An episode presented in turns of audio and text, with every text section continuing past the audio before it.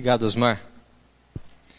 Osmar, a quem eu chamei de Oscar a noite inteira ontem, ele foi, ele foi muito gentil, só no final da noite falou: oh, mas é Osmar. Eu falei, oh, meu caro, me desculpa. Nunca mais vou esquecer, porque eu conheci o Osmar em Fortaleza com um mar maravilhoso, então Osmar não vou esquecer mais, né? Aí. Tá aí a ligação. Boa noite, pessoal. É bom estar aqui de novo com vocês. Obrigado pela recepção mais uma vez. Agradeço Osmar e todo o corpo pastoral por nos receberem aqui tão bem, tão carinhosamente. É uma alegria estar aqui. Deixa eu consultar quem não esteve aqui ontem ou hoje à tarde, quem chegou agora. Tá ok, ok. Então tem algumas, alguns pontos que eu vou repetir. Peço desculpa aos que já estavam antes, mas são importantes para a gente poder prosseguir na nossa conversa. Eu fiquei refletindo nessa música e você, o Osmar, fez a provocação. Ah, o Osmar não, quem estava cantando? Me esqueci o irmão que estava cantando. Rafilski. Estava cantando aqui. Quem explica Deus, hein? Quem explica Deus? Tudo que você conhece de Deus é revelado, não é? Você só conhece alguma coisa de Deus porque Ele quis se revelar. Deus está tão fora do nosso plano de existência, é tão inalcançável, inatingível, incompreensível, que você só compreende aquilo que Ele revela. E ele se revelou de duas formas. E a gente conhece algumas coisas de Deus porque ele se revelou. E eu usei essa analogia anteriormente através de dois livros. Alguma coisa a gente sabe de Deus através da criação, e alguma coisa a gente sabe de Deus através da Sua palavra, seja a Sua palavra escrita ou a Sua palavra encarnada, Jesus Cristo. Ok? Tá, mas claro que o cântico que nós cantamos perguntava assim: ninguém explica Deus, porque o cântico estava justamente colocando uma explicação científica, não era isso? Não era essa a proposta da música? O Deus da ciência, o Deus da criação. Quem explica Deus? Ele está perguntando para a ciência. O que, que a ciência tem a nos dizer sobre Deus?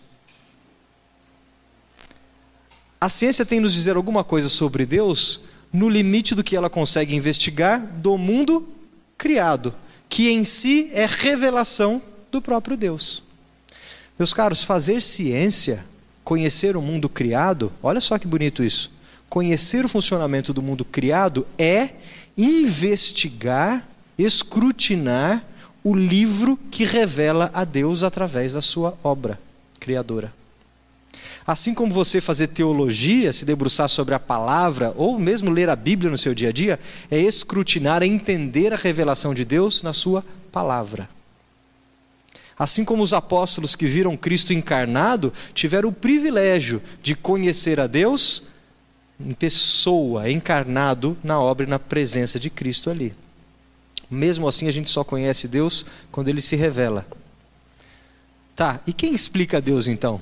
Cientificamente falando, talvez ninguém explique Deus. E nós nunca conseguiremos definir, explicar, no sentido científico da palavra, o que é Deus ou seu ser.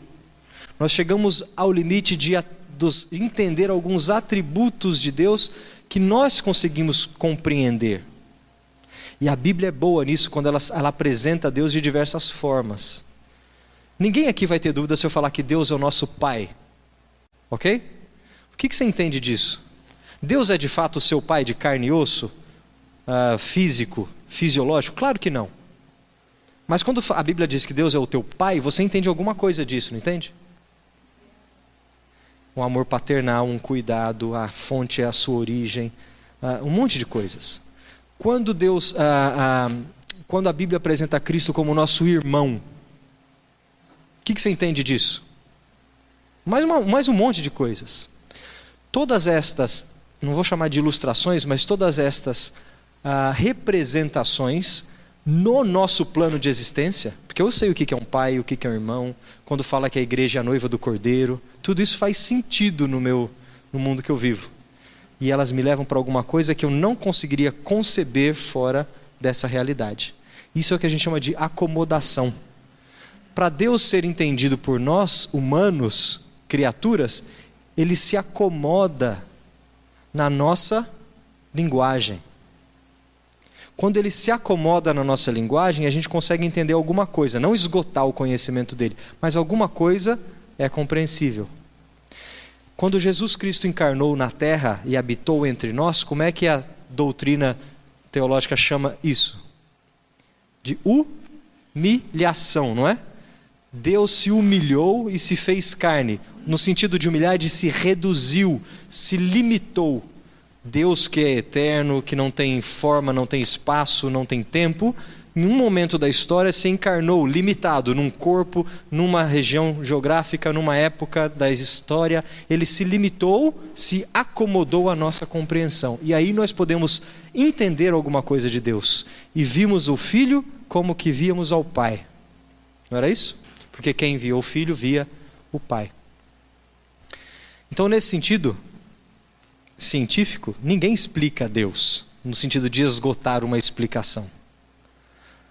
Mas você, crente, você explica a Deus. Na verdade, você tem o dever e a responsabilidade, na verdade, você tem a missão de explicar Deus nesse mundo aqui. E está cheio de gente aí fora que não conhece Deus e precisa ter Deus explicado para eles, de forma que eles entendam, assim como você entende. O crente tem que explicar Deus, não cientificamente, mas o crente tem que apresentar Deus ao mundo, porque nós somos os agentes dessa missão conferida à igreja. Ok? Claro que a música vai tratar de pontos ah, interessantes, até discutíveis. Ah, vocês imaginam que eu devo ter alguma, algum ponto de discordância com a letra da música que nós cantamos aqui? Não, é, não tem problema. Mas a mensagem que ela quer passar é a seguinte: cientificamente, meu caro, Deus não cabe numa explicação só, não. Mas isso não quer dizer que você não tem o direito de dizer que não consegue explicar Deus para ninguém. Porque é muito pelo contrário. Se alguém tem que explicar quem é o teu pai, é você, filho. Ok? Posso falar um amém? Amém? Amém, beleza. Eu sou presbiteriano, para eu falar amém demora. Então, na hora que fala, tem que sair, né? Vamos lá. Ah, essa conversa é um pouco mais leve, mais curta do que as que nós, que nós tivemos hoje e que nós tivemos ontem. Ah, então, claro, eu vou partir de novo do pressuposto que eu estou falando para irmãos na fé. Tem coisas aqui que eu não vou precisar explicar, porque eu acredito que você entenda pelo seu pressuposto de fé. O título é Batizado e Diplomado. É que está falando um pouco de vocação de cristão cientista, ou de cientista cristão. Eu, tô, eu quero falar especialmente para você, jovem, ou profissional, ou pai de uma criança, de um adolescente, que está envolvido com ciência ou tecnologia ou a, até educação como carreira profissional e como ministério, como trabalho na igreja. Batizado porque eu creio que estou falando para pessoas que reconhecem Cristo como seu Senhor e Salvador da sua vida, portanto foram batizados, ok? Pertencem à família da fé. E diplomados, porque talvez você já tenha passado por um ciclo de instrução formal e tenha um diploma universitário que te qualifica ou te dá a credencial para falar como cientista. Então vamos lá. Eu não preciso me apresentar de novo, mas para os que chegaram agora, eu sou um professor universitário no curso de engenharia da Universidade de São Paulo. Represento aqui hoje nessa, nesse trabalho ah, maravilhoso de convite que os pastores de Fortaleza fizeram a Associação Brasileira de Cristãos na Ciência e sou um presbítero da Igreja Presbiteriana Ebenezer, lá em São Paulo, e de novo deixo o convite para quem quiser, venha nos visitar, cultos lá em Santana, na zona norte de São Paulo, domingo às 9 e às 19 horas. Irmãos, é, foi propaganda, hein? Propaganda de graça da igreja. É. Ah, deixa eu falar um pouco sobre o contexto em que nós cristãos vivemos. Eu vou chamar isso de grosso modo de cosmo, faz parte da nossa cosmovisão cristã, ou seja, a visão de mundo do cristão. Se você pensar na história da humanidade, na verdade a história do cosmos, né, do universo como um todo, o universo foi criado de uma maneira, de uma forma, com um propósito. Chamamos isso de criação. Ok? Porém, em algum momento da história, por conta da rebeldia do homem, houve a queda. E aquela criação que tinha sido feita perfeita, para um propósito perfeito estabelecido por Deus, foi corrompida. Ela não foi aniquilada, destruída, terminada, mas ela foi corrompida, estragada, de alguma forma, com o nosso pecado. a ponto da Bíblia dizer que toda a criação agora geme, ou anseia, ou espera o momento da sua restauração. Até que ela volte a ser restaurada, nós estamos num processo de redenção. Que começou lá no Gênesis, lá no Éden, quando a primeira promessa, o proto-evangelho chegou dizendo: O filho da mulher esmagará a cabeça da serpente, um dia esse mundo será redimido. E ao longo da história dos profetas, as promessas vieram, e Deus veio dizendo ao seu povo: Você é meu povo, eu te escolhi, e eu vou manter você fiel até o final, e eu vou te salvar e redimir. Aguenta aí. E aí, depois de um momento da história, veio Jesus Cristo encarnado, o Verbo encarnado, que esteve presente lá na criação, por meio dele, para ele, por ele, todas as coisas. E ele toma forma de homem e habita entre nós e completa a sua obra redentora. Daí Jesus Cristo chega no ápice, no ápice histórico da sua presença na terra e completa, o paga o preço necessário para a redenção. Mas a obra não terminou ali, não é? Porque um dia ele voltará. Enquanto isso, ele deixou a igreja estabelecida aqui para continuar a sua obra redentiva. Nós estamos aqui nesse mundo, mas não pertencemos a este mundo, não é assim? Mas nós estamos aqui. Nós estamos aqui para não tomarmos a forma do mundo, mas para transformar o mundo pela renovação da nossa mente, assim por diante. Então, meus caros, nós estamos num contexto de queda em processo de redenção. Participantes da redenção, como agentes do reino. Porque a redenção o que, que é? É a expulsão daquele reino parasita que entrou no mundo quando o pecado chegou. Quando o pecado entrou, veio um reino outro, um reino outro, de outro Senhor, uma força outra, que é o Senhor deste século, não é assim que ele apresenta? E a nossa obra, como coparticipantes da obra de Cristo, já redimidos, mas ainda não redimidos, é de expulsar o reino parasita, até que o reino de Cristo venha. Não é assim? E aí, quando esse reino vier, todas as coisas serão restauradas. Amém? Glória a Deus por isso. Eu creio nisso e eu vivo por causa dessa esperança. Se eu não tivesse essa esperança de que as coisas serão um dia restauradas e retomadas à sua glória original, viver para quê? Por causa do presente? Num contexto de queda? De caos? De bagunça? Não vejo motivo. Mas, num contexto de criação, que é de redenção, que é o que a gente chama a visão que o cristão tem do mundo, eu consigo viver na esperança da certeza. Lembra que para o crente, esperança não é um desejo vazio. O crente só tem esperança porque tem promessa.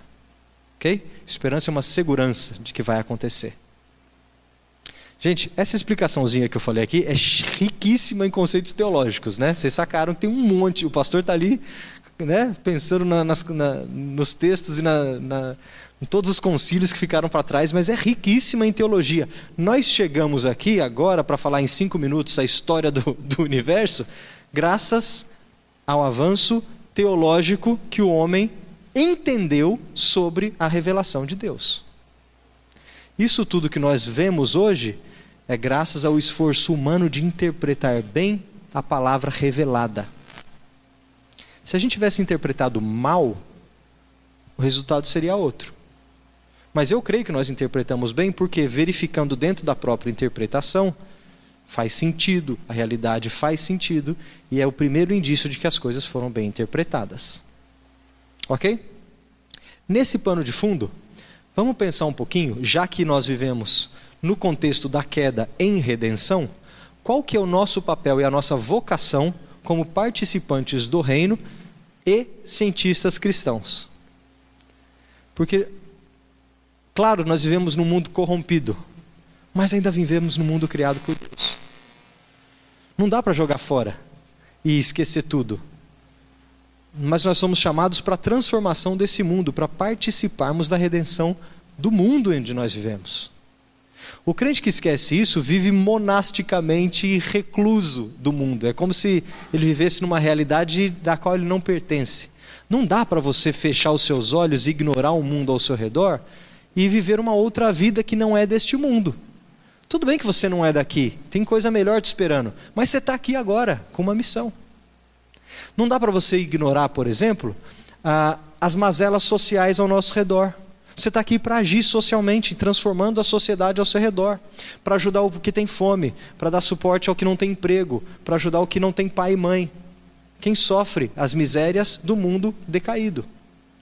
Você está aqui para ajudar o meio ambiente onde você vive, para usar recursos do mundo que te serve, onde você reina como co-governador do mundo, sem abusar do meio ambiente que, onde você está inserido. Você não está aqui para esgotar os recursos da terra. Mas você está aqui para comprar o material que é reciclado, para cuidar do mundo que você uh, trabalha, para fazer um produto que pode ser bem utilizado e que tenha utilidade social e assim por diante. Você está aqui para transformar o mundo para o bem, não para degringolar e destruí-lo, já que vai ser restaurado no final. Se no campo da ciência é a mesma coisa. Enquanto estivermos atuando aqui como cientistas cristãos, cientistas fazendo boa ciência, mas cristãos no contexto de criação, queda e redenção.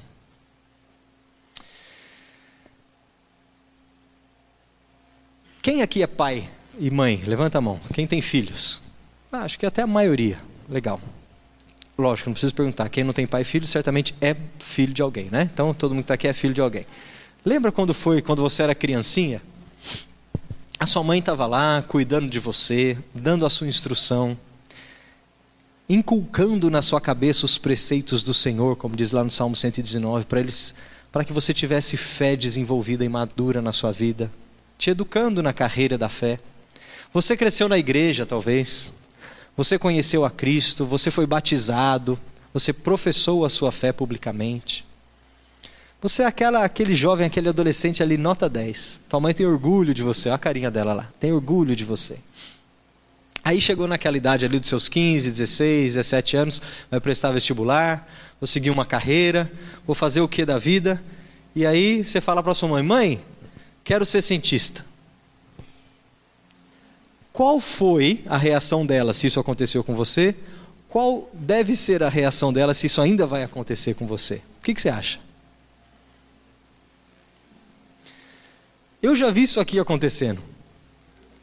Mãe, quero ser cientista. Ai, meu Deus do céu, perdi meu filho, criei ele tão bem na igreja. Vai mexer com essas coisas, isso é coisa do diabo, meu filho, mexe com isso não. Vai te corromper. Melhor você tentar ser jogador de futebol, não é? Acho que só tem uma coisa pior para a mãe é ser músico, não é? Ele não está nem. Olha lá.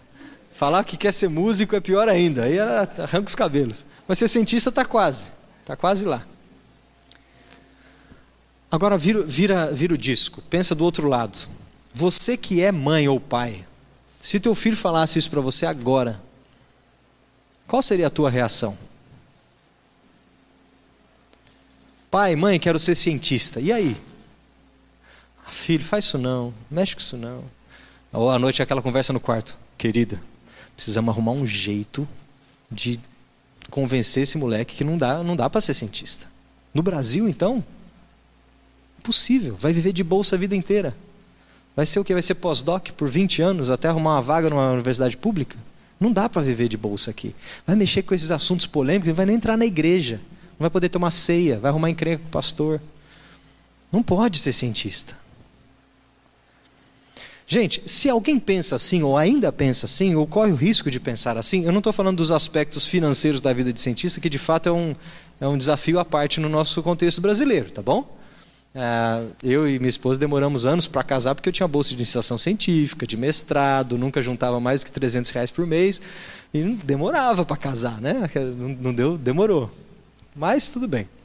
Mas pensando agora do lado uh, espiritual, Existe algum impedimento numa vocação genuína e sincera de um cristão que quer ser cientista? Se existe, é porque a gente ainda enxerga fé e ciência como duas forças num duelo.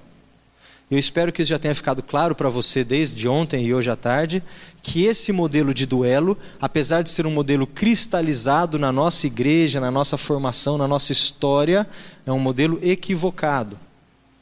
Porque por muito mais tempo e ocasião, fé e ciência, ou igreja e comunidade científica, para falar de instituições, estiveram mais próximas do que separadas. Que não foi o impulso para a ciência moderna, senão a reforma protestante, que deu abertura de pensamento, abertura de universidades e deu a possibilidade de encarar o empreendimento científico como um empreendimento genuíno, lícito e legítimo para o cristão que desmistificou a ideia de que trabalho santo é somente o trabalho clerical, aquele que se envolve com as escrituras, o pastoral. Ok? Mas vamos pensar o seguinte: tá lá aquela curva de decisão na vida do jovem.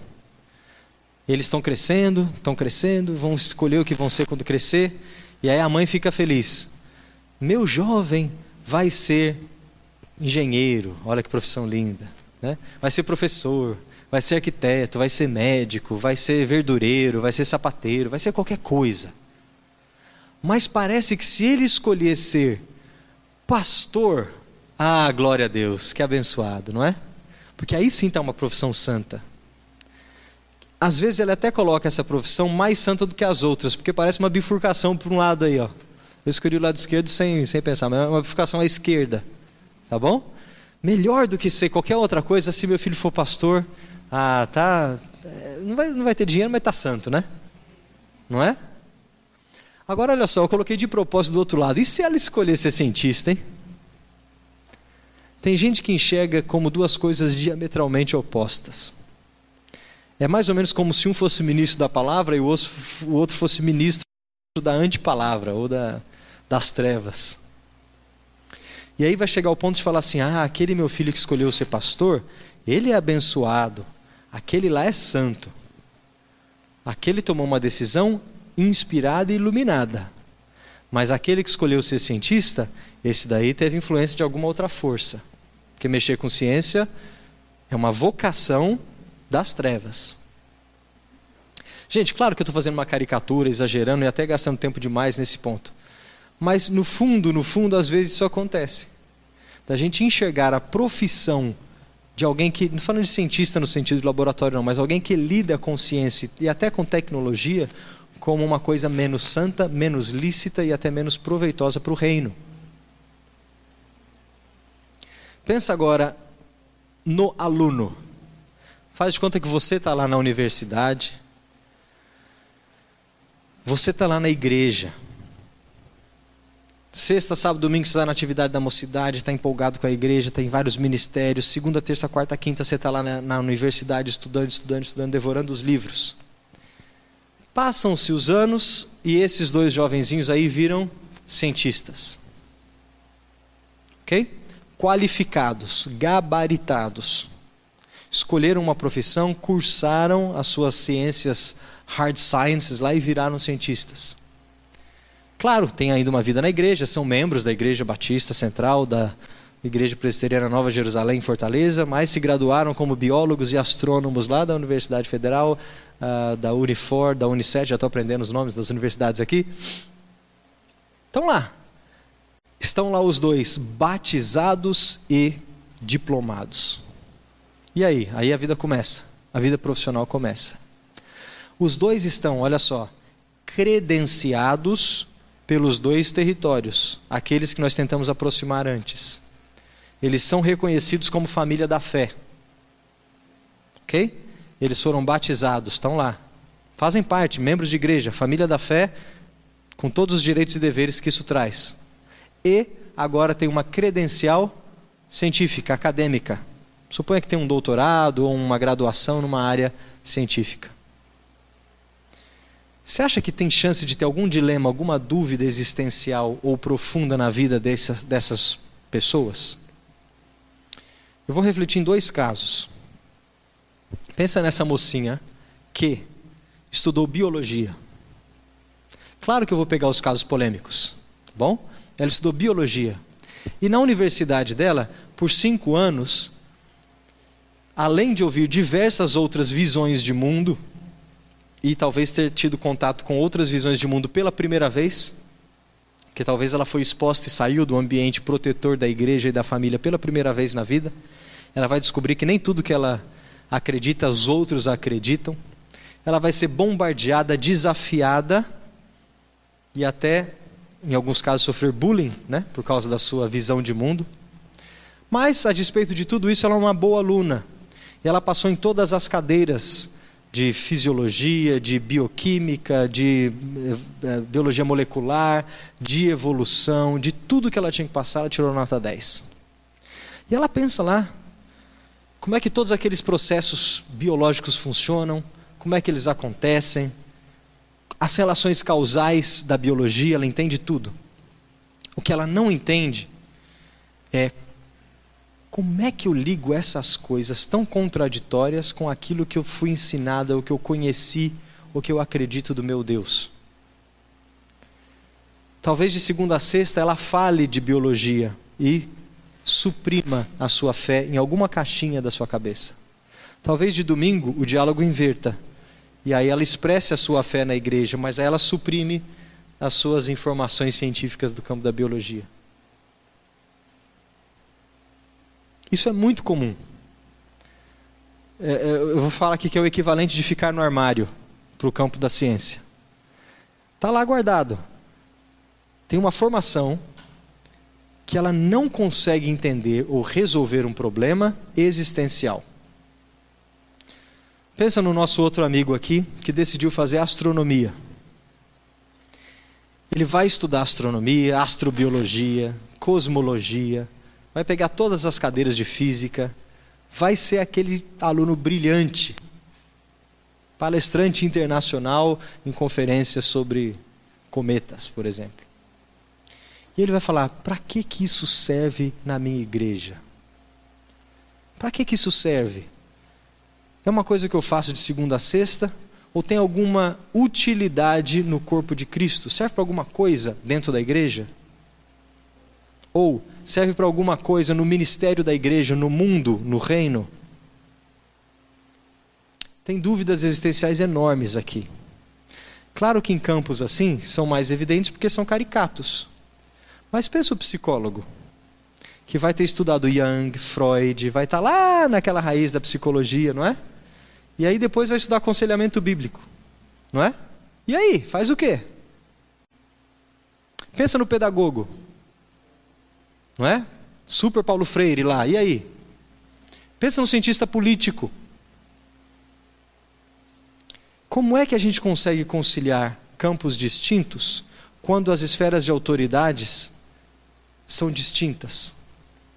Porque quem diz que teologia é boa teologia é a comunidade teológica. Concordam? Quem julga e diz que a teologia é bem feita são os próprios teólogos. Quem diz que a ciência é boa ciência e sustenta e é bem feita é a comunidade científica. São as esferas de autoridade. Quem diz hoje que música é boa música é a esfera dos músicos artistas, não é isso? Quem diz que arte é boa arte, quem fala que legislação é boa legislação, são as esferas de autonomia. Quando nós tentamos julgar assunto em outra esfera, ou nós fazemos sem propriedade ou com viés. Não é assim? Quando você consegue credencial na sua esfera, você está apto para emitir julgamento na sua esfera de autoridade. Mas vamos para frente.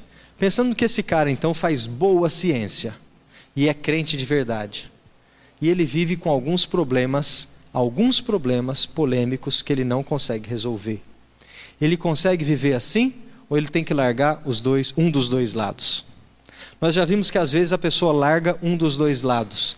E muito provavelmente ela vai largar o lado que lhe dá menor apoio em termos de autoridade, de esfera de autoridade, que acaba sendo a igreja.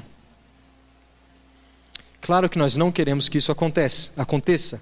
Por isso a gente precisa pensar antes.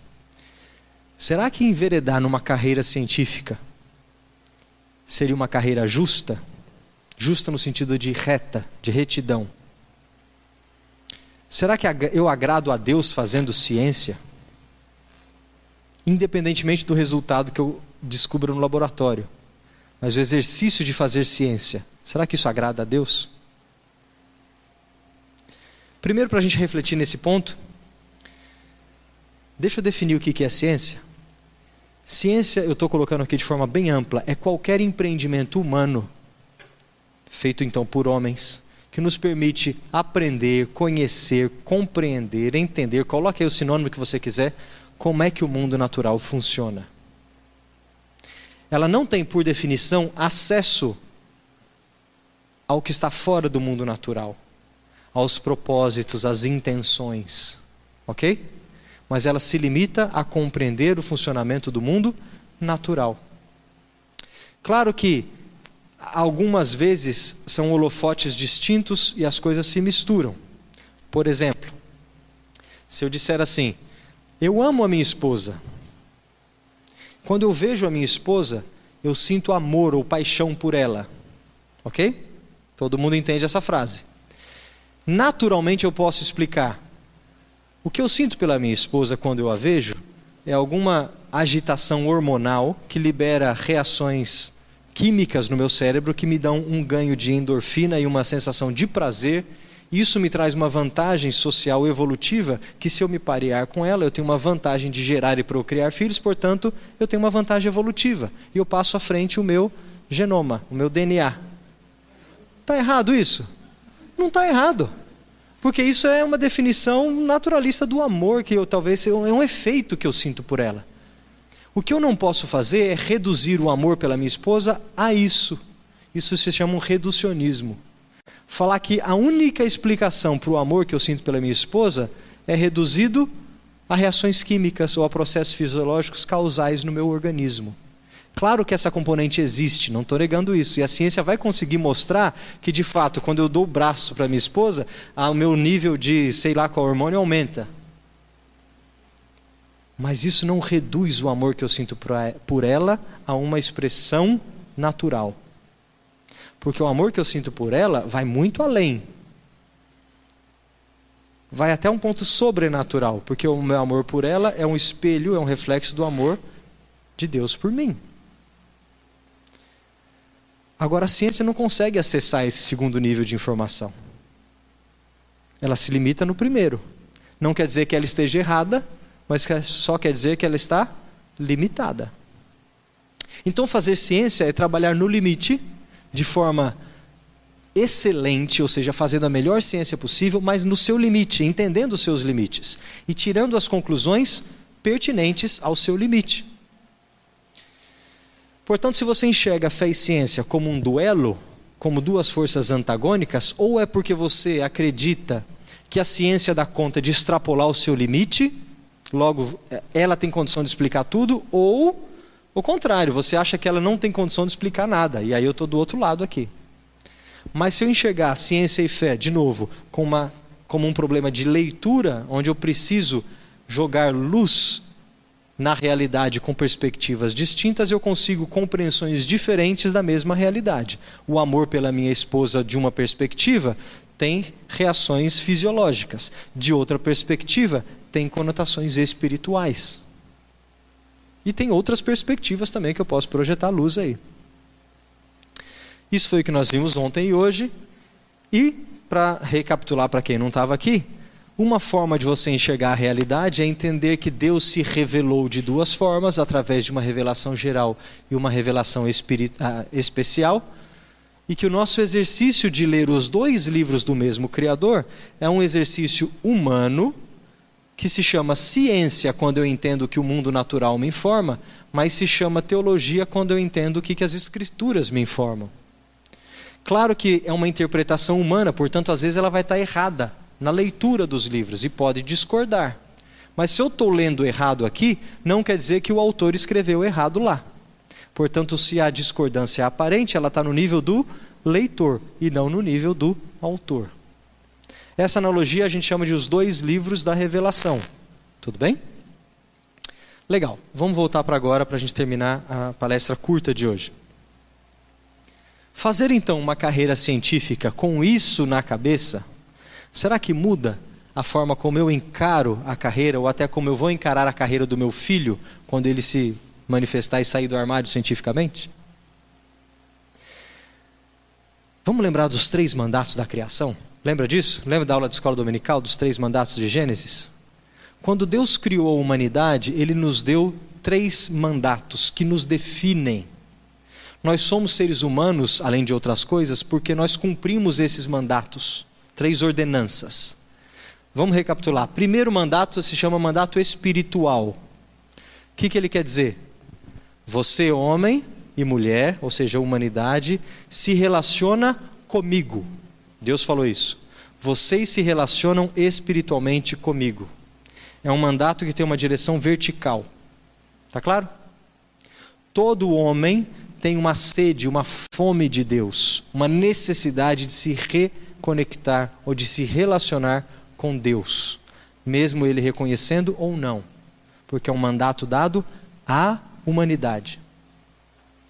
Mandato espiritual nós podemos cumprir ou não cumprir, ou cumprir bem ou cumprir mal. Bom? Segundo mandato é o que a gente chama de mandato social. Quando Deus falou assim: vocês, seres humanos, vão se relacionar entre si. Exemplo disso, vocês vão casar, vocês vão ter filhos, vocês vão multiplicar e encher a terra. Mas vocês vão se relacionar horizontalmente. Nenhum ser humano na terra foi feito para viver sem relacionamento com outros seres humanos. Nós somos seres necessariamente relacionais, seja vertical, seja horizontalmente. Está na nossa essência. E o terceiro mandato, que é o que eu vou usar hoje, é o que se chama de mandato cultural. Deus falou assim: vocês, humanidade, vão se relacionar agora, além de mim e com os outros, mas com o cosmos. Chama cultural por causa de cultivar, de fazer cultura, cultivar o mundo criado. Portanto, vocês vão dominar sobre a criação, usar dela e subjugá-la. Tá claro, pessoal, os três mandamentos da criação? Eu botei como uma engrenagem aqui porque nós funcionamos assim. Tudo que a gente faz funciona dessa forma.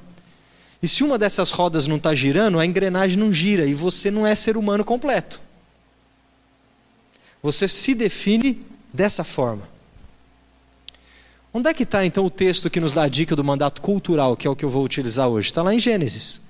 Deus os abençoou e lhes disse: Sejam férteis e multipliquem-se, mandato social. Encham e subjuguem a terra, tomem domínio. E depois, o Senhor Deus colocou o homem no jardim do Éden para cuidar dele e cultivá-lo. Claro que jardim do Éden aqui é uma ilustração de toda a criação, de todo o cosmos. O homem então foi colocado para cultivar. E depois o mandato ele é refletido em vários outros textos do Velho e do Novo Testamento. Por exemplo, o fato de Adão dar nome aos animais é ele exercitando o seu governo cultivando o cosmos. Tudo bem? Vamos voltar para cá então. Uh, se esses são os três mandatos da criação e nós funcionamos assim, porque nós somos feitos assim, no contexto da criação perfeita, o que, que aconteceu quando o pecado entrou na jogada? Com a queda? Apagou algum mandato? Não apagou nenhum. Nós continuamos sendo seres humanos que têm os três mandatos. O que o pecado fez foi jogar areia na engrenagem. Ele estragou a forma como nós exercitamos ou executamos os mandatos. A gente não consegue mais se relacionar com Deus da forma como nós fomos feitos para se relacionar. Para Deus, nós morremos em rebeldia, a ponto de precisarmos ser religados através do sacrifício de Cristo. Nós não conseguimos nos relacionar socialmente perfeitamente. Nós temos guerras e conflitos, e assassinatos, e diferenças de opinião, e adultérios, e invejas, e tudo aquilo que aparece nos nossos relacionamentos de maneira corrompida. E nós não nos relacionamos bem com a criação. Nós não entendemos como é que o mundo funciona da maneira que nós entenderíamos, não fazemos boa ciência, não cultivamos o cosmos, poluímos os, os rios, abusamos dos recursos naturais. Nós não somos bons governadores do mundo criado. Mas nós não deixamos de ter os três mandatos, só que nós fazemos de forma estragada. Portanto, você, cientista cristão, saiba que você estará exercitando um mandato cultural na sua profissão de forma estragada, só que, da mesma forma como o engenheiro faz engenharia estragada, o advogado interpreta as leis de forma estragada, o médico faz medicina enviesado, o pastor pastoreia com defeito e assim por diante. Até que um dia nós sejamos todos redimidos e tudo se restaure a como era no plano original. Portanto, meus irmãos, se você quer fazer uma carreira científica, ou seguir uma carreira científica, fazer boa ciência, que por definição nossa aqui é entender como o mundo funciona e através desse exercício entender um pouco mais os atributos de Deus revelados na criação, saiba que isso é um exercício genuíno do seu mandato cultural. É um trabalho digno, assim como um sapateiro que faz um bom sapato e o vende por preço justo, já dizia Lutero, é um trabalho digno. Assim como o professor que dá a sua aula, a dona de casa que cuida da sua casa, a mãe que educa os seus filhos, e o cientista que está lá no CERN, na Suíça, descobrindo a interação das partículas subatômicas. Todos nós estamos exercitando o nosso mandato cultural. Claro que tem níveis de instrução distintos, mas em essência, nenhum exercício é melhor ou mais santo do que o outro. E ao mesmo tempo, todos são corrompidos pelo nosso pecado. Então, se você vai fazer ciência como carreira, eu quero que você lembre de duas coisas. Nesse contexto de criação, queda e redenção, saiba que o exercício do seu trabalho é corrompido por causa do seu pecado e não por causa do objeto em si. Ok? A ciência ou o método científico não faz juízo de valor não existe método científico que agrada a Deus ou que desagrada a Deus. Ela é neutra enquanto método. Um explosivo, enquanto material, ele é neutro enquanto matéria. Ele não é nem bom nem ruim. Ele não agrada nem desagrada a Deus. Ele pode ser usado por uma pessoa para cavar um poço, explodir e cavar um poço e achar água e ter um uso útil e aí ele agrada a Deus no seu serviço. Como ele pode ser usado para um atentado terrorista e matar milhares de pessoas? E aí ele desagrada a Deus. Portanto, quem faz o juízo de valor é o ser humano que está pe pecando ou está contaminado pelo pecado. A ciência é neutra enquanto método. Não existe ciência cristã ou ciência anticristã. Não existe ciência ateia. Ela é neutra, ela é um método, é uma ferramenta não existe colher de pau para mexer a sopa santa ou não santa. Não existe carne oferecida a ídolo. Lembra de Paulo da passagem? Tudo é de Deus, é a criação dele.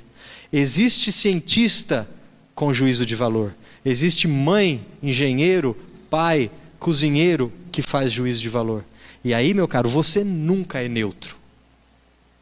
Nunca. Ou você toma atitudes que agradam a Deus ou que desagradam a Deus, necessariamente. Tudo que você fizer, tudo, tudo, tudo, tudo, pode ser feito de maneira que agrada a Deus ou que desagrada a Deus. Quem faz o juízo de valor é você, diante de Deus, diante da face dele. Portanto, você, cientista cristão chamado para trabalhar nessa vocação, Faça boa ciência, tranquilo de que o método não é um problema. Não é a ciência em si que é o problema, mas é o cientista. Faça ciência bem feita, sabendo que você não é neutro. Então vamos lá, refletindo agora no trabalho e na igreja. Como é que eu faço isso no meu trabalho se eu sou um cientista cristão? Duas dicas só.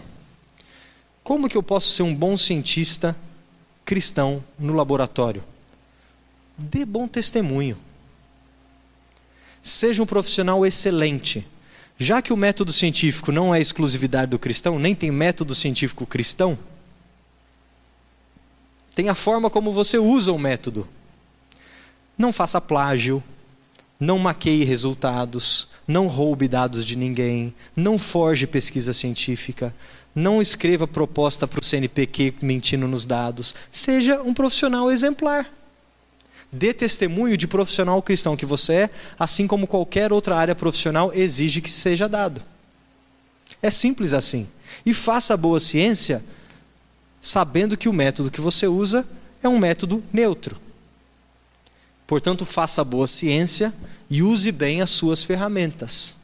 Ponto final. Como em qualquer outra carreira. Não tem evangelismo científico para você fazer no laboratório. Não tem que provar que Deus existe através da sua ciência. Não tem que sair uh, daí dizendo que essa ciência é santa, aquela ciência não é santa. Que essa ciência prova a Deus, aquela desprova a Deus.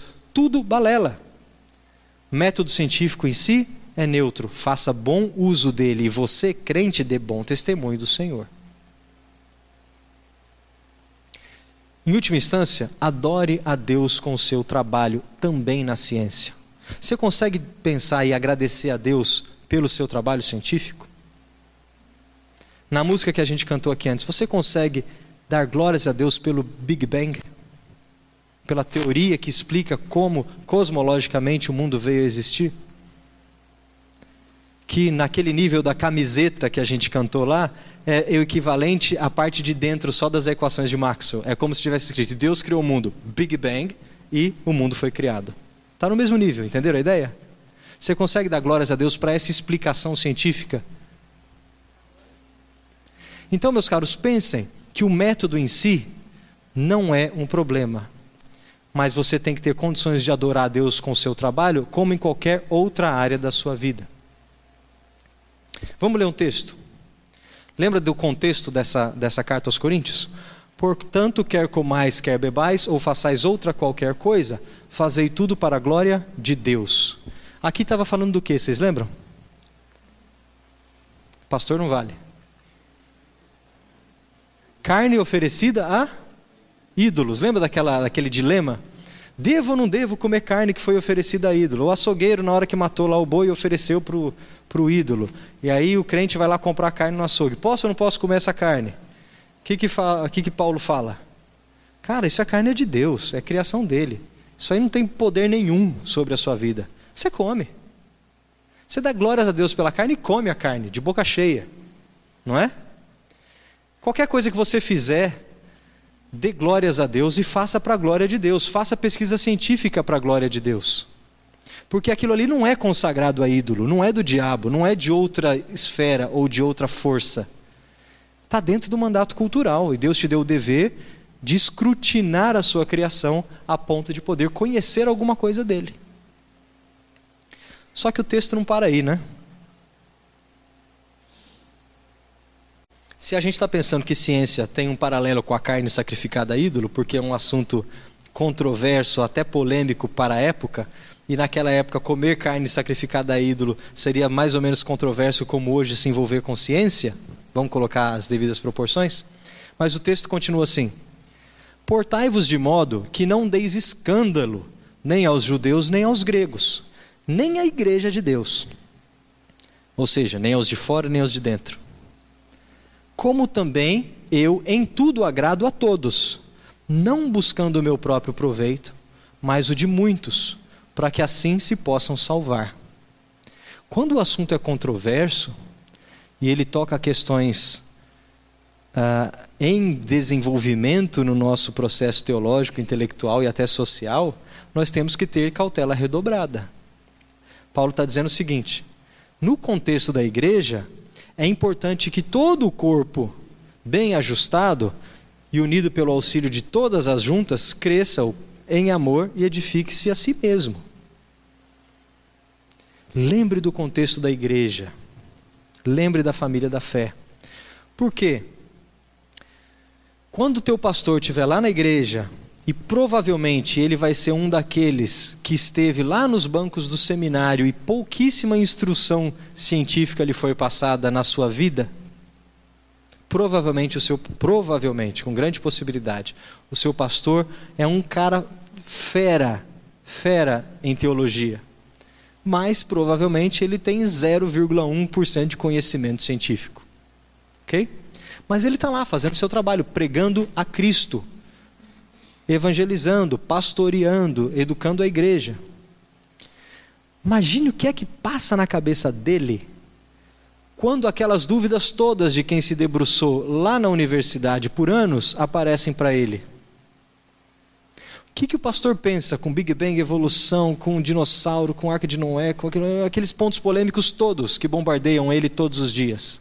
Sobre os quais provavelmente ele não teve oportunidade de ouvir outras opiniões que não, senão aquelas do seminário e dos livros que ele teve acesso. O que estou dizendo aqui, tem dó do teu pastor de vez em quando. Porque o negócio é difícil para quem pastoreia. Porque no contexto do amor fraternal, o pastor vai estar lá penando para fazer o melhor trabalho que ele possa fazer, com a sinceridade de estar instruindo o corpo de verdade. Não estou falando de charlatanismo, não. Estou falando de gente sincera e crente fiel. Mas em algum momento pode chegar o universitário e falar: Pastor, peraí. Olha isso aqui que eu aprendi. Olha esse negócio que eu estou aprendendo. Olha isso aqui que eu estou pensando. Se o pastor não tiver condições, base firme ou estiver bem suportado por quem conheça e consiga pastorear junto com ele, ele toma a carga para si mesmo e ele explode. Fala: Não consigo, não dou conta. Menino, não mexe com isso não. Se eu não entendi, não mexe com isso não. Daí, meus caros, vocês e eu, e nós que trabalhamos com ciência, com tecnologia, que estamos envolvidos na vida da igreja, que somos co-pastores uns dos outros, afiando uns aos outros e edificando uns aos outros em amor, que somos juntas desse corpo maluco e plural e super diverso que é o corpo de Cristo. Você tem um papel muito importante. Um papel importantíssimo, mais ou menos como aquele que o leitor de Coríntios teve quando Paulo explicou para ele carne sacrificada a ídolo.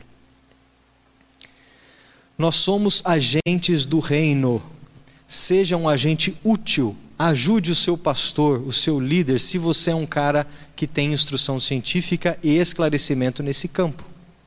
Talvez você precise pastorear o seu pastor, sim. Quem falou que o pastor não precisa de pastoreio? Talvez nesse assunto de interação entre fé e ciência, você tem mais tempo de estudo e de, de raciocínio e até de experiência de vida do que ele. E às vezes pastores, principalmente jovens, precisam de ajuda nessa área, sim.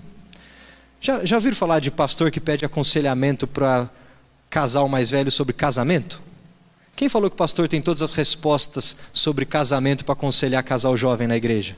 Às vezes ele mesmo, o pastor, tem dois, três anos de casado. No assunto de casamento, é melhor você ouvir a senhorinha que tem bodas de ouro lá do banco da igreja do que se se aconselhar com o pastor. Talvez juntos os dois. Em campos de ciência pode acontecer isso também. Talvez você, cientista cristão, junto com o teu pastor, vão formar um excelente time na tua igreja para pastorear as próximas gerações, as próximas mães que não vão ficar loucas, os próximos filhos que não vão ficar loucos quando tomarem uma decisão de seguir carreira científica. Portanto, para terminar, na igreja, dê bom testemunho. Tenha compaixão e atue com amor. Não faça disso suas bandeiras. Fé e ciência não é uma bandeira a ser levantada acima da bandeira de Cristo. Eu não tenho uma opinião sobre a origem cosmológica que seja mais valiosa do que o amor fraternal dentro da minha igreja. Eu não posso ter uma igreja que acredita nisso, uma que acredita naquilo, e se necessário for, eu racho a igreja no meio. Isso é briga no contexto do corpo de Cristo. Esteja pronto para pastorear com compaixão e amor. Pastoreie, aconselhe e motive se você puder, mas não escandalize. Freie a sua língua e até a sua opinião se necessário for. Porque qual foi o conselho de Paulo para comer carne sacrificada a ídolo lá em Coríntios?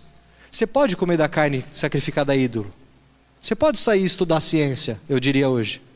Mas se isso daí for um ponto de atrito na sua igreja e você for escandalizar alguém que ainda não entendeu direito que comer carne sacrificada a ídolo é um problema ou não é, ou deixa de ser, não coma. Não levante a sua bandeira, não, não, não, não pegue a sua visão que você já entendeu ou que ela está mais clara para você e force ela goela abaixo dos seus irmãos na fé, porque você quer mostrar quão erudito ou quão esclarecido você é naquele assunto. Havendo dúvidas genuínas e sinceras, pastoreie, debata, esclareça, instrua. Mas não faça disso uma bandeira. Primeiro, porque conhecimento científico não é necessário. Lembra do primeiro dia? Gente, tem muita gente que vai passar por esse mundo sem saber nada, nada, nada de conhecimento científico mínimo. Eu falei, minha avó não sabe nem o que é um átomo. Não sabe. E ela precisa saber? Não precisa. Tem gente que vai saber, vai saber até o que é por dentro do átomo e vai ser útil no reino por causa disso. Tem gente que não. Mas uma coisa minha avó sabe: que Jesus Cristo é o Senhor da vida dela. Isso é essencial. Se isso não for mais essencial do que você enfiar a goela abaixo o que, que é um átomo, não entendeu a mensagem da cruz. Claro que você pode ter posições específicas em pontos polêmicos. E eu não estou desencorajando que você pare, não estou te encorajando a parar de estudar, parar de ler e até considerar opções polêmicas. Não quero fazer isso. Se você é chamado para essa área, provavelmente você vai ler um monte desses livros aqui, vai concordar com metade e discordar de mais da metade. Faça isso sim para a glória de Deus, mas cuidado para fazer isso no amor fraternal, sem escândalo. Porque o que você faz dentro da igreja também é adoração a Deus com o seu trabalho. Lembra que você trabalha para fora, mas você também trabalha no contexto do corpo. Você é um cientista cristão todos os dias da semana, não só no laboratório. E você tem que viver uma vida que a gente chama de corandeu. Sabe esse conceito? Diante da face de Deus. Nós vivemos diante da face de Deus a todo instante. Não tem um momento sequer que eu possa me esconder da face dele. Seja um crente cientista corandeu, na face de Deus. E aí, meus irmãos, nesse sentido, todo o corpo ajustado e unido pelo auxílio de todas as juntas cristãos cientistas cresce e edifica-se a si mesmo em amor, mesmo quando a atitude mais sábia for a atitude de ficar quieto de pastorear em silêncio, de dar amparo e suporte. Se nós fizermos isso de maneira efetiva, nós estamos construindo pontes entre os dois lados do abismo, como eu falei na palestra passada. Se nós fizermos isso de maneira correta, nós estamos sendo bons tradutores. Quando a tradução for necessária, você tem língua para articular. Mas quando ela não for necessária, você não precisa forçar um idioma no ouvido daquele que não escuta. E em tudo isso, vamos lembrar sempre que o nosso exercício no reino, como agentes do reino, enquanto a queda tem os seus efeitos e a redenção está em processo, é um exercício no contexto da família da fé. Como eu gosto de falar, é na mesa da cozinha. Você tem que estar em casa e pastorear, e exercitar, e trabalhar, e ser um cientista, e motivar os novos futuros cientistas que devem estar por aí na sua igreja. E quando o jovenzinho levantar lá no, na sala de escola dominical, mas eu queria ser cientista, vai ser cientista. Eu queria ser político, vai ser um bom político. Eu queria ser advogado, aí a gente fica com o pé atrás. Eu quero ser, vai ser um bom advogado, para a glória de Deus, para a glória de Deus. Amém? Obrigado pela atenção de vocês. Estamos à disposição para conversar mais. Obrigado.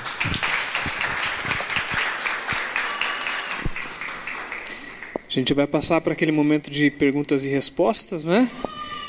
É, como o Johan não está aqui, você não mande mensagem para ele, tá bom, gente? Ele Opa, foi, então não é esse número não, não é esse ele número. foi, quiserem mandar um, um emotion lá para ele, né? Queridos, o meu telefone é, anota aí, 981857188. 9 81857188, tá? Se quiser perguntar, você pode usar o meu WhatsApp, tá? Ah, Gustavo, muito bom te ouvir desde ontem, tá bom? Meu filho estava mais feliz ainda, porque ele estava com saudade de alguém falar amor, por, pastor. A gente se sentiu muito em casa hoje, né? Ah, enquanto o pessoal está mandando as mensagens aí no WhatsApp, a gente podia. Oi? Desculpa. Como é que salva? Desculpa, ainda não entendi. Ah, tá, tá, tá. tá Daqui entendi. que salve Desculpa, o número desculpa. ainda vai demorar. Então alguém já tem uma pergunta aí de bate-pronto também para fazer? A gente já, já começa com a pergunta aí de direto. Roger, manda lá. É porque está gravando, então é interessante levar o microfone. 981857188. Esse mesmo. Boa noite, eu sou o Roger. Oi, Roger. primeiro, um, muito obrigado, Gustavo, né, pelo esclarecimento. Eu não pude vir nas outras duas, mas é um assunto que muito me interessa, né, porque dilemas eu vivi e ainda vivo né, na, na, no meio acadêmico. Né. Hoje eu estou psicólogo e essa é uma questão bem delicada, né, principalmente quando você vai falar de psicologia né, no contexto de igreja para alguns irmãos. Né. E aí eu acho que talvez seja um comentário, não, talvez uma pergunta não seria porque você não tem como responder, mas a minha indagação é: será que né, você traz esse contexto do, da ciência, né, da, da, da fé, mas nem todas as igrejas têm essa abertura né, para se falar. E não tem essa ideia de que o pastor tem que ser pastoreado e que em determinados assuntos o pastor ele não tem aquela propriedade científica para discutir é, assuntos polêmicos, assuntos reais, assunto do cotidiano, né, da vida que está acontecendo ali que a igreja, né, em si não pode fugir. Né? E aí a perspectiva é, né, como chegar muitas vezes, né, e é difícil eu, você falando, né, de muitas vezes calar e você respirar fundo, de você ouvir determinadas questões que é, cientificamente aquilo ali não, não faz o menor sentido.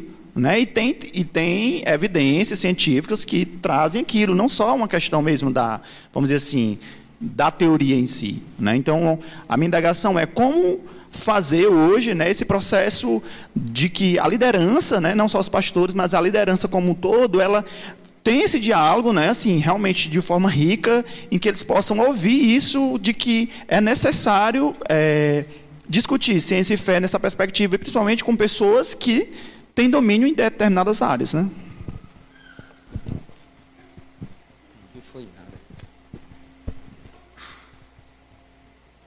Ô Roger, é, é deixa eu, é um bom ponto, cara.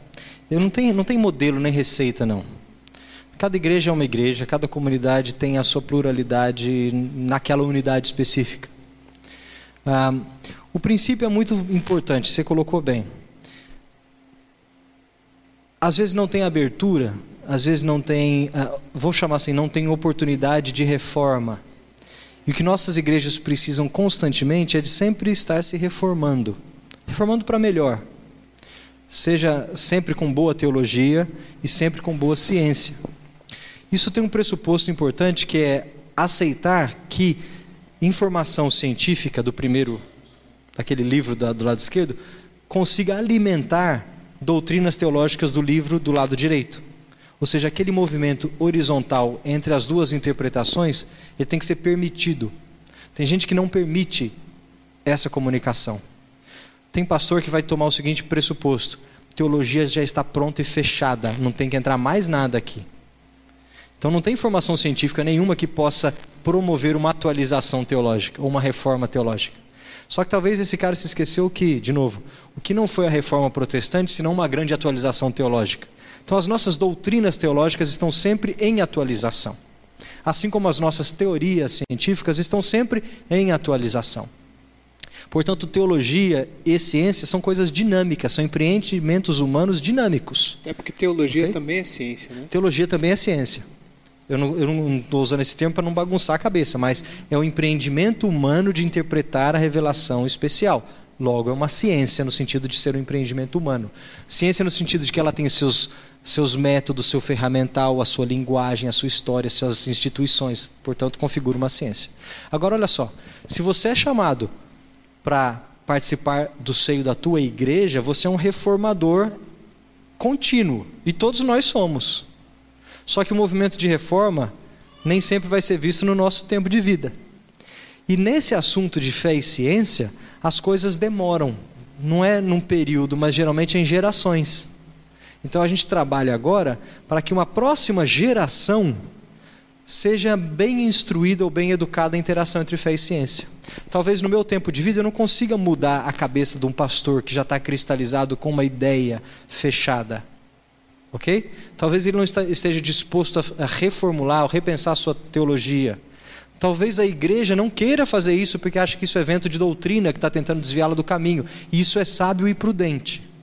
Não estou negando isso não. Porque a tradição e a instituição têm a sabedoria coletiva para não ser levada por qualquer evento de doutrina. Mas à medida que o conhecimento científico é consolidado, ele vai alimentando e em gerações ele vai modificando a teologia da igreja. Por exemplo, uh, antigamente nós líamos a Bíblia com uma cosmologia uh, do mundo antigo que dizia que a Terra era o centro do universo, imóvel e tudo girava em volta dela. Aristotélica. Hoje nós lemos os mesmos textos bíblicos que falam que a terra não se move, mas nós lemos diferente. A nossa teologia permitiu uma acomodação da informação científica e foi mudada. Portanto, a terra não se mover, num contexto cosmológico cultural da época, era uma coisa, hoje é outra, mas o sentido é o mesmo. Está claro? Nós jogamos fora, por exemplo, a ideia de pilares da terra e água sobre o firmamento porque esse era o modelo cosmológico da época dos povos babilônicos do Gênesis. Ler aquele texto com a ciência de hoje não faz sentido nenhum mais, mas a mensagem que foi passada lá, essa vale para sempre. Então, naturalmente, nós fazemos atualizações teológicas quando nós dizemos: opa, isso não se lê mais assim, mas se lê assado. Ah, isso não se lê mais assim, mas se lê assado. E eu creio que com o passar das gerações, coisas que para nós hoje são polêmicas não serão mais. E aí a próxima geração ou duas vai ler na igreja ou vai fazer boa teologia com informações, com input, com informação vinda do campo científico. Eu tomo, ah, eu, eu creio que os dois campos devem se informar, sim.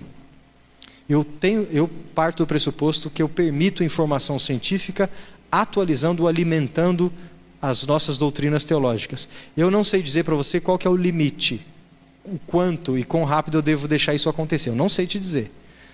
Não sei se vou saber um dia. Mas eu, eu creio que, em primeiro lugar, Deus mantém o seu remanescente fiel, teologicamente são, e Deus permite, através das gerações, sem que isso seja um vento de doutrina que abale a igreja, gradualmente mudar a sua teologia. Ok? Quem sabe um dia você vai ver uma boa psicologia aceita no contexto da igreja, reformada e reformando a forma como nós entendemos o ser humano e a sua mente. Quem sabe? Tá bom? Estava brincando ontem Johan, com o Johan que talvez daqui a 30, 40 anos a gente vai estar tá lá dizendo assim: não, mas isso não pode mexer nesse conceito, né? E vai ter uma geração que também vai estar tá esperando as mudanças da, do crescimento da teologia e da ciência, né? Essa pergunta do Roger foi mais para dentro, né, com relação à, à igreja, do crente com a igreja, mas aqui a pergunta é mais para fora, né? Os temas polêmicos são recorrentes no dia a dia. Então aí, né? Devemos tratar em amor, mas também devemos aproveitar as oportunidades de tocar em assuntos sobre fé com não crentes para falar de Cristo. Aquela estratégia, né, meio perigosa, né, mas é um caminho, né, é um dos caminhos. Como encontrar o equilíbrio entre a discussão e a apresentação do Evangelho? Achei é legal muito que ele interessante essa pergunta. Usou a palavra equilíbrio, porque acha que tem que ter um equilíbrio, eu acho que tem que ter mesmo. Uh, os temas polêmicos são polêmicos para crente e para não crente. Pensa que você mora no Brasil, que é um país nominalmente cristão, e, e, e, quando aparece uma polêmica na mídia, ela é uma polêmica para você crente, mas também é uma polêmica para o ateu. Ok? Ah, até por curiosidade, por curiosidade, eles têm, os ateus, eles têm interesse em alguns desses tópicos e isso pode ser usado como isca. Eu gosto de falar assim que é uma estratégia de isca. Lembre-se, como eu falei duas vezes já aqui, não é a mensagem científica que salva nem que prova a existência de Deus não pode tomar o lugar do evangelho, mas pode servir como uma excelente isca. Okay? Então use bem dessa isca. Se você conseguir manipular bem a conversa sobre os temas polêmicos, para mostrar que existe raciocínio, igual a gente falou, crente também pensa, existe raciocínio é, maduro, rigoroso, quando você considera as opiniões dos temas polêmicos, né? Ah, o, o, ímpio vai se interessar, porque se ele for um cara inteligente que tem interesse nos temas polêmicos, ele vai ver que, opa, tem coisa boa aí. Não é essa lorota de mito, de fé cega, sem explicação, que todo mundo fala que o crente tem. Tem coisa boa aí. Traz os seus argumentos para a mesa. Mas para isso você precisa conhecer bem os argumentos, e todos os argumentos. Não dá para saber só aqueles que você defende. Ah, eu sou crente de uma tecla só. É isso, é isso, é isso. Por quê? Não sei, mas é isso, é isso, é isso. Mas por quê? Não sei, mas é. Não dá. Se fica nessa toada, você não tem articulação nenhuma, logo não tem equilíbrio nenhum para falar com o mundo aí fora. Portanto, eu digo assim: use a isca dos temas polêmicos, conforme a sua maturidade vai desenvolvendo, você tem mais habilidade para usá-las, mas chegue no equilíbrio de saber que isso só não satisfaz espiritualmente. Não é porque eu resolvi na cabeça um conflito entre criacionismo e evolucionismo uh, que eu agora sou um crente. Não é isso não. Eu preciso do evangelho que transforma vidas. E esse evangelho tem que ser entregue por aqueles enviados para falar de Cristo. É missão da igreja. Faça um equilíbrio. Não esqueça da parte que importa e fique concentrado só na parte que interessa. Porque tem uma parte que importa, importa, viu? Parte que importa. Legal. Ah, como Jonas, muitos têm o talento e sentem que podem usar seu conhecimento teológico e científico em prol do reino, mas não fazem por medo de errar, ou não se achar capaz de tamanha responsabilidade diante de Deus, responsabilidade diante de Deus. Como motivar esses irmãos? Cara, excelente pergunta. Deus mandou você ir para Nínive. Você vai ou você foge? E a Nínive científica hoje, ela cai matando sem misericórdia, igual a Nínive do tempo do Jonas lá, cara.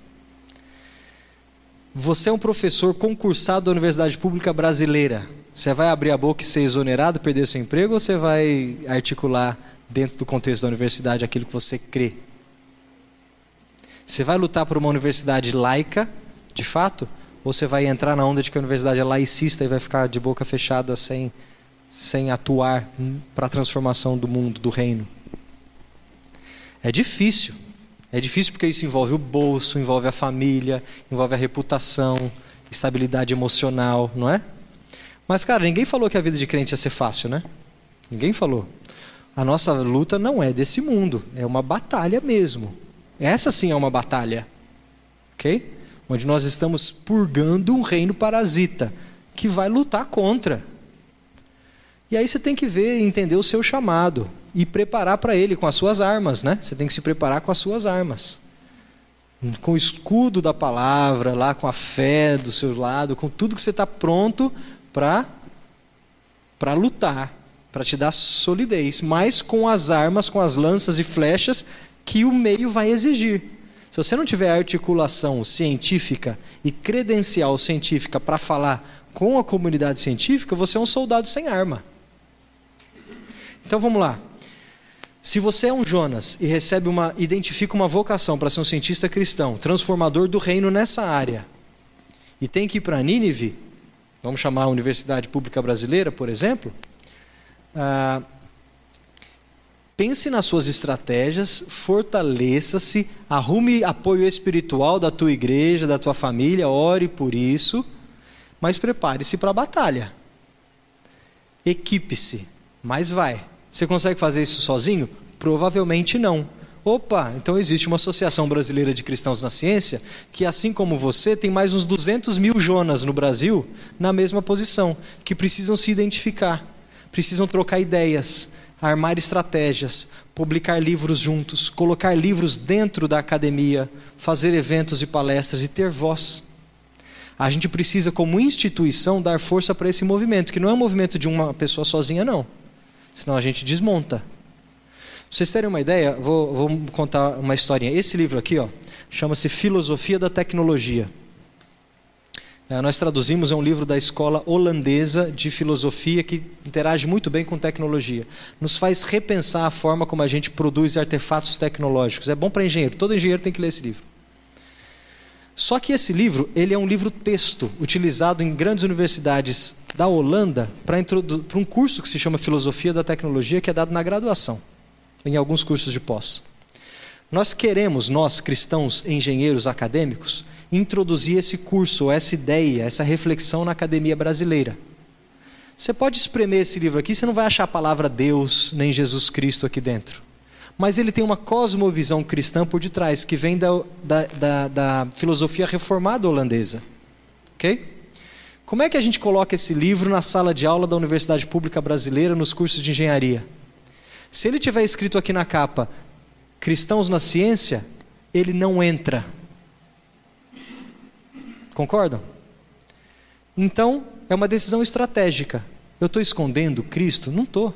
Mas se eu quiser colocar esse livro na universidade pública como livro texto, ele é o único livro da série que você vai ver que não tem escrito na capa coleção Fé Cristã e Ciência. Porque nós queremos que ele seja usado como livro texto de cursos seculares da Universidade Brasileira e promova a sua mudança em gerações que vão estudar como filosofar sobre a tecnologia de uma cosmovisão cristã, sem, sem que isso seja ah, não, não, é enganado, nem hipócrita, não, porque aqui atrás está escrito, é um livro produzido pela Associação Brasileira de Cristãos na Ciência. Mas de cara, se você anuncia assim, ele não entra, por preconceito, porque as nossas instituições são assim. Então, essa é uma estratégia de corpo, de grupo, que a gente pensou para ter inserção. Talvez você tenha que pensar nas suas estratégias assim também. E unir forças com quem está no campo, no meio, para poder conseguir ter inserção e voz e transformar alguma coisa. Enquanto não está vindo mais pergunta, você falou dois conceitos de laico e laicista. É, poderia. É, vamos lá. É, acho a... que é legal isso aí. O que, que é uma, uma instituição laica? Vocês já ouviram falar que o governo brasileiro é laico, não é? Quer dizer que não favorece nenhuma religião, ou seja, ele não tem uma posição religiosa. As universidades públicas brasileiras são laicas, ok? Elas não têm posição religiosa. Agora, o que é uma, uma instituição laicista? É aquela que é antirreligiosa, que não permite discussões religiosas. Apesar de, no papel, as nossas universidades públicas serem laicas, na prática elas atuam como laicistas. Ok? Elas não permitem a dis... essa discussão que a gente está tendo aqui, ó, não aconteceria na Universidade de São Paulo, abertamente. Eu digo que não aconteceria porque eu tentei organizar lá já e nunca consegui. Mas tem outras instituições que recebem. Né? Na Federal de Minas Gerais, ela já aconteceu. A semana que vem eu estou indo dar uma palestra no Instituto Técnico Federal do Rio Grande do Norte, lá em Currais Novos. Lá ela vai acontecer. Porque aquela instituição tem uma visão de fato laica. Agora, algumas têm uma escola mais laicista, antirreligiosa.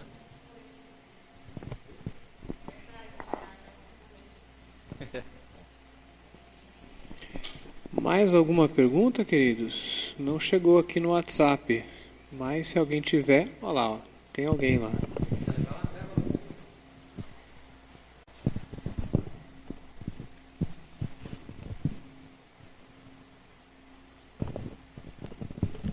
Boa noite. É, meu nome é Rebeca e eu sou é, graduanda de Biologia. E eu estava ontem com uma amiga minha do mesmo curso, só que a gente ficou com vergonha de perguntar. Mas é, foi, foi uma dúvida que a gente acabou debatendo e, e eu acho importante perguntar para você. É, ontem você falou que a visão, é, chamou a visão da ciência de naturalismo. A, a visão da ciência, ontem você chamou de naturalismo, certo? É, sendo que é, em evolução a gente estuda que os primeiros naturalistas eles, eles estudavam a, a natureza exatamente para procurar a beleza da criação. Então a gente achou que eram conceitos meio antagônicos, né? Por exemplo, Linneu, né, que foi um dos primeiros naturalistas, ele falava Deus cria e Linneu classifica. E assim, tem como é, dá para explicar quando que teve essa mudança de, de significado na palavra naturalismo? Obrigada.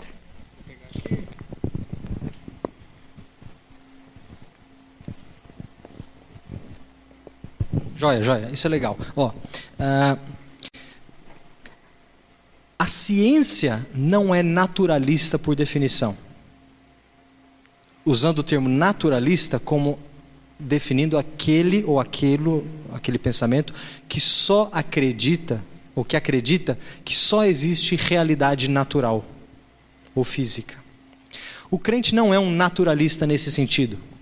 O crente entende que existe um mundo real físico, mas existe um mundo sobrenatural. Existe algo além do mundo natural. Ok?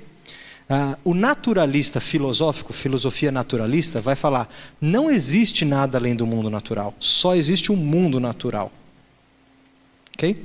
Isso é o naturalismo filosófico. Ah, a ciência em si não é naturalista no sentido de que ela crê que não existe nada além no mundo sobrenatural. A ciência ela é simplesmente limitada e contida no mundo natural. Por definição, ela não consegue alcançar, não consegue acessar e muito menos falar nem a favor nem contra o mundo sobrenatural. Então ela é incapaz, a ciência é incapaz de falar sobre o mundo sobrenatural. Agora, o cientista não, a pessoa não. A pessoa pode ser filosoficamente naturalista ou não. Ok? Agora, olha que interessante. Os naturalistas, que provavelmente geralmente são ateus, porque não acreditam em nada sobrenatural, eles abusaram do termo e disseram que a ciência é a grande prova para a sua filosofia naturalista. E, na verdade, a ciência moderna já ouviram aquela expressão que a ciência matou Deus? Ou que agora eu tenho ciência, não preciso mais de Deus? Ou não creio em Deus porque agora eu creio na ciência? Qualquer coisa desse tipo. Essa é uma explicação filosoficamente naturalista que abraçou a ciência e falou: está vendo? A ciência é a nossa Bíblia. Ela é a nossa fonte de verdade e ela desprova Deus. É um erro, é um equívoco, porque ele está falando que aquela coisa que ele abraça tem condições de desprovar ou provar Deus, mas na verdade ela não tem condições de acessar nada além do mundo natural que ela está contida. Entenderam a ideia? Agora, os naturalistas, cientistas naturalistas daquela época lá de antigamente, era outro conceito da palavra. São aqueles que investigavam a natureza. Ok? Não tem nada a ver com o naturalismo filosófico. E muitos naturalistas daquela época, lá da origem, claro, investigavam a natureza por uma motivação última que era a natureza ser criação de Deus. Então eles eram era um movimento de resposta a um mundo criado por Deus que agora eu quero conhecer, e portanto eu vou investigar a natureza. Mas percebe que o pressuposto, o ponto de partida dele é que existe uma realidade sobrenatural. O que, que o crente tem que fazer? O crente tem que redimir a ciência. Ele tem que falar: ciência não é exclusividade dos naturalistas filosóficos. Ok? Ciência é ferramenta também do cristão ou do religioso. Porque ela, enquanto investigação do mundo natural, ela é poderosa e suficiente. Mas além disso, ela não consegue ir. Então nós temos que trazer para o nosso território a ciência boa e bem feita, dizendo que o naturalismo filosófico não pode ser o único que abraça a ciência bem feita. Daí vem muitas derivações. Então, por exemplo, teoria da evolução uh, darwiniana, por seleção natural e mutações genéticas, tudo bem? Foi novamente um símbolo abraçado pelos naturalistas filosóficos para falar que ela prova que Deus não existe. Portanto, ela tomou uma conotação para a comunidade científica e até para a igreja de que ela é a teoria em si é essencialmente naturalista. Ok? Logo, se você entender ou acreditar ou até trabalhar com teoria da evolução biológica, você está assumindo ser um naturalista. Isso está errado, porque de novo a teoria da evolução não dá conta de dizer ou de colocar nem de tirar Deus da jogada. Ela vai explicar processos causais dentro do mundo natural e é isso que ela se limita. Só que, historicamente, ela foi abraçada pelos naturalistas filosóficos que usam dela o maior trunfo. O crente fez o caminho errado. O que ele falou? Ah, é? Já que vocês abraçaram esse trunfo aí, essa carta, então nós vamos combater a carta, em vez de combater o dono, quem está segurando a carta. A mesma coisa com a teoria cosmológica do Big Bang. Ela dá conta de explicar processos causais, que os naturalistas abraçaram e disseram, porque ela prova que Deus não existe. Se o crente equivocado faz o caminho inverso, vai lá e combate a teoria cosmológica do Big Bang, achando que está combatendo o naturalismo, mas não está, porque de fato ela não tem valor naturalista. Entendeu a ideia? Joia. O Rafael quer fazer mais uma pergunta? Não? Então a gente está partindo para o encerramento, tá bom, gente? É, além de agradecer mais uma vez o, o, Gustavo, né? A gente também vai estar tá disponibilizando essa semana. Quer fazer uma pergunta, meu irmão? Então vamos lá, vamos fazer a última pergunta então. Joia, joia. Pode chegar o microfone lá? Perdão, viu? Não tinha lhe visto.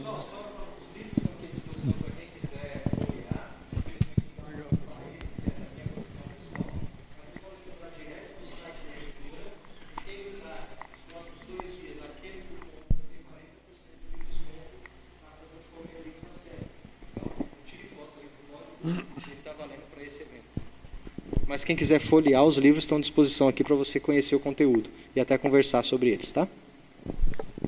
Professor Gustavo, eu não represento ninguém, mas estou lhe agradecendo em nome de todos os alunos aqui, dos seus alunos nessa sala de aula. Sua palestra realmente foi excelente, vai nos acrescentar, inclusive, no ramo das mais diversas profissões que aqui se encontram. E a gente bateu aquele papo, né, onde eu a minha especificidade é mais para trabalhar com os ateus né, pelo Brasil afora, onde é, são, eu, eu falo porque o ateu, se você falar em Deus, no início, cortou o papo. Ele não vai querer, isso não vai progredir. Então, o que é que eu tenho feito? Eu falo nos cientistas ateus, hum, para eles, eles dizem, falando em Deus, eu digo, não, estou falando na ciência. Então eu falo nos cientistas ateus e também nos cientistas evangélicos. E eles baixam a defesa. É impressionante como é a única condição que você tem para conversar com eles. Né, e eles. E quando eu falo esses cientistas ateus não, e não ateus, eles navegam bem, principalmente num campo que é, são as aparentes contradições da Bíblia. Eu ia lhe trazer ontem, são várias passagens das não contradições da Bíblia, porque eles dizem que a Bíblia é contraditória. É o livro mais contraditório. Eu digo, não é. A Bíblia não existe contradição, ela tem aparentes contradições, né? Aquilo, ah, ferirei até a terceira e quarta geração, aí depois no próprio Deuteronômio vem e diz, não, o pai que pecar, o filho não levará o pecado do pai, quer dizer, são várias dessas colocações que eles sabem muito bem, né? Então, esse é o caminho que eu pude encontrar, né, para poder conversar com eles e fazer também o meu trabalho. A gente estava falando ali, né? Fui convidado para ser pastor várias vezes, mas confesso, não tive coragem, porque para ser um pastor sério é um negócio muito pesado. Então, eu sou, me considero, sabe o que? Um samurai de Cristo. É, é assim que eu vou pelo Brasil afora falando como um samurai de Cristo, né? quando a gente vai levando então a palavra. Mas muito obrigado, que Deus lhe abençoe com saúde, sucesso e sabedoria a você, a sua esposa e a sua família. E esperamos aqui uma próxima, né? E outra coisa que é muito necessário, monte uma palestra também sobre Apocalipse, tá? Porque nós estamos caminhando para o final do tempo, você bem sabe disso, e tem muita dúvida a respeito. E as igrejas não falam muito em Apocalipse. Amém? Amém. Obrigado. Quer falar agora sobre Apocalipse? Não? Então tá bom. É, a gente vai encerrar.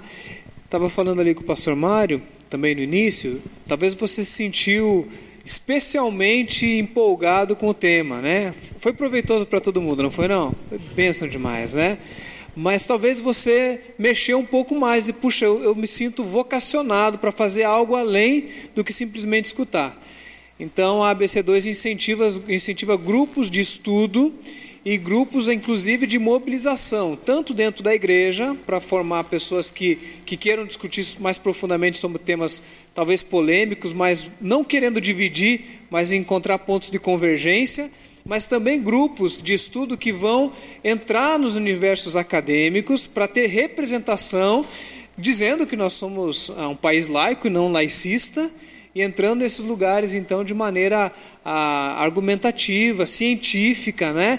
entendendo então como a teologia como uma ciência, né? também debatendo essas coisas. Então, se você tem interesse em formar um desses grupos, tanto na IBC, lá no Atos, quanto na IPNJ. Se você tiver esse interesse, vem falar com a gente. Existem outras possibilidades, até de outros eventos aqui em Fortaleza, a partir desses grupos, a partir dessas igrejas.